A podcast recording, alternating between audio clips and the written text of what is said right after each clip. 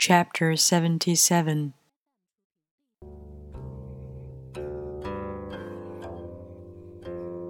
As it acts in the world, the Tao is like the bending of a bow. The top is bent downward, the bottom is bent up. It adjusts excess and deficiency so that there is perfect balance. It takes from what is too much and gives to what isn't enough. Those who try to control, who use force to protect their power, go against the direction of the Tao. They take from those who don't have enough and give to those who have far too much. The master can keep giving because there's no end to her wealth.